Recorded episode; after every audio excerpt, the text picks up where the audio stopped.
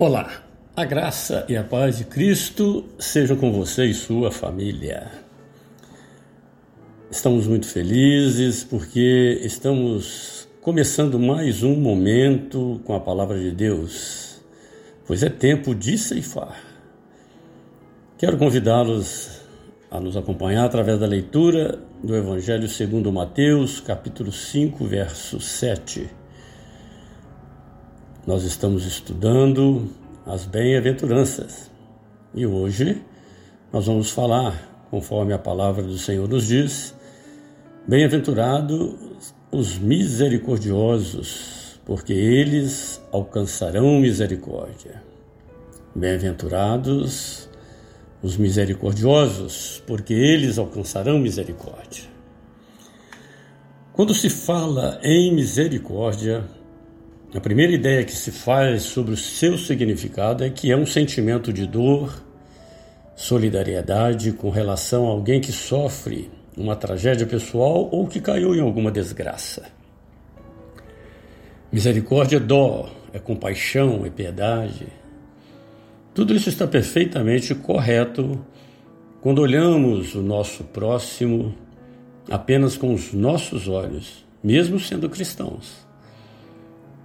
Não é de se estranhar que a expressão bom samaritano foi generalizada e passou a designar qualquer pessoa que se preocupa com os outros, que age sempre a favor do bem e que procura ajudar em qualquer circunstância, sem falsos interesses. Mas o que as Sagradas Escrituras nos ensinam a respeito de misericórdia? Para entendermos seu significado na Bíblia, primeiro devemos fazer algumas considerações importantes quanto à etimologia desse termo. Misericórdia não é prêmio, não é galardão, não é recompensa. Sua origem vem da junção de duas palavras latinas, no caso, miseratio, que deriva de miserere e significa compaixão, e cordis, que significa coração.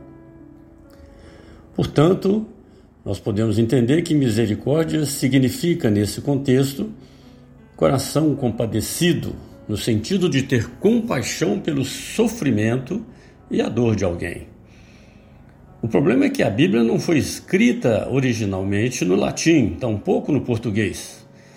Dessa forma, devemos buscar o significado dos originais, isto é, no grego que é Novo Testamento, e no hebraico, no Antigo Testamento.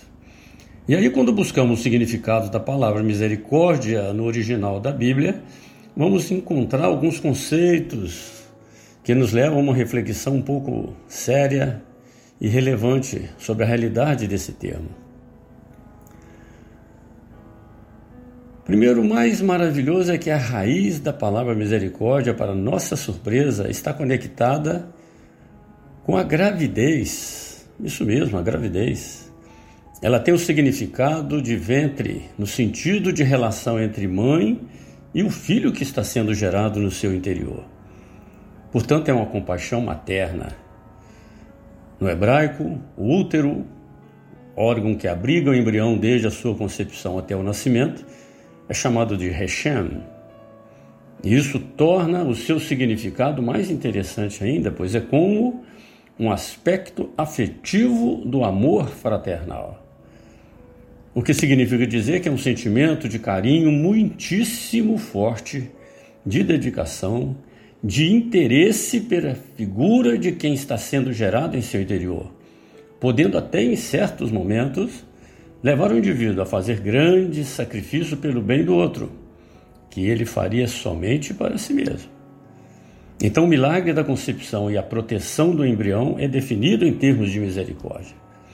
A materialização desse sonho é uma das maiores vitórias que alguém pode alcançar, pois isto é de fato algo que nasceu das entranhas daquela pessoa e no momento da materialização é como se um filho estivesse nascendo.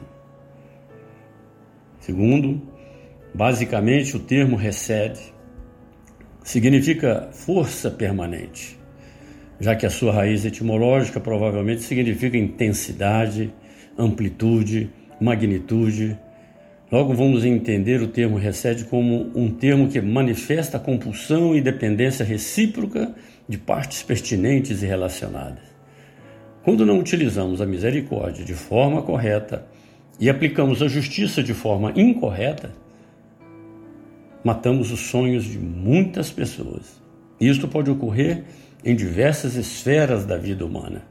Essa atitude de matar os sonhos de alguém, deixando de exercer misericórdia corretamente em toda a sua essência e em seu significado na vida daquela pessoa, é feita através de palavras que, após liberadas, causam um mal terrível na vida da pessoa que está ouvindo, e se houver mais pessoas envolvidas, deixará de ser um homicídio para se tornar um genocídio.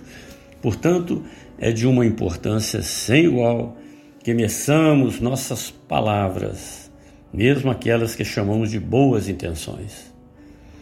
Terceiro, você não pode amar sem ser misericordioso.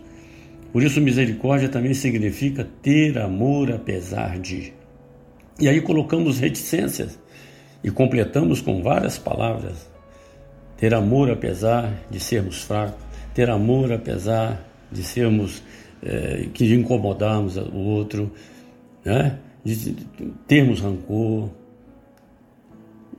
Quando agimos desta forma, ter amor apesar de, já não há mais pecado, não há acusação, não há ressentimento, não há rancores.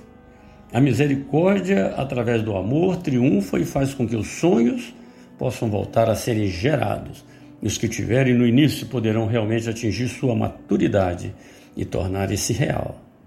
Nesse sentido é que vamos entender quando a Bíblia nos diz que as misericórdias do Senhor são a causa de não sermos consumidos, porque as suas misericórdias não têm fim, elas se renovam a cada manhã. Grande é a tua fidelidade.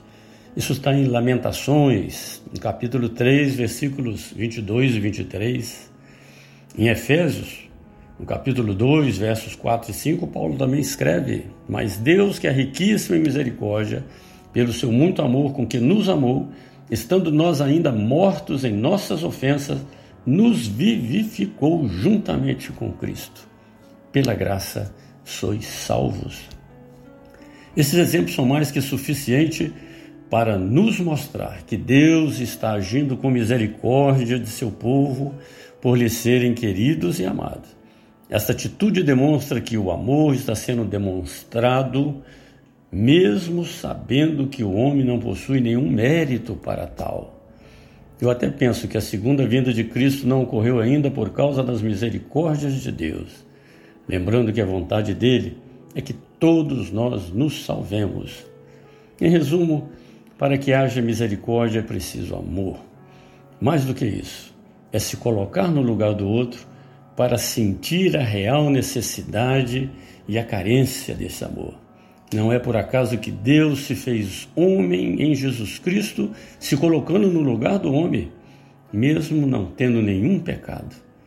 Jamais podemos pensar em perder de vistas as misericórdias de nosso Deus para sermos bem-aventurados e nunca esquecer a demonstração maior da misericórdia e do amor de Deus sobre os homens, conforme está em João no capítulo 3, versículo 16.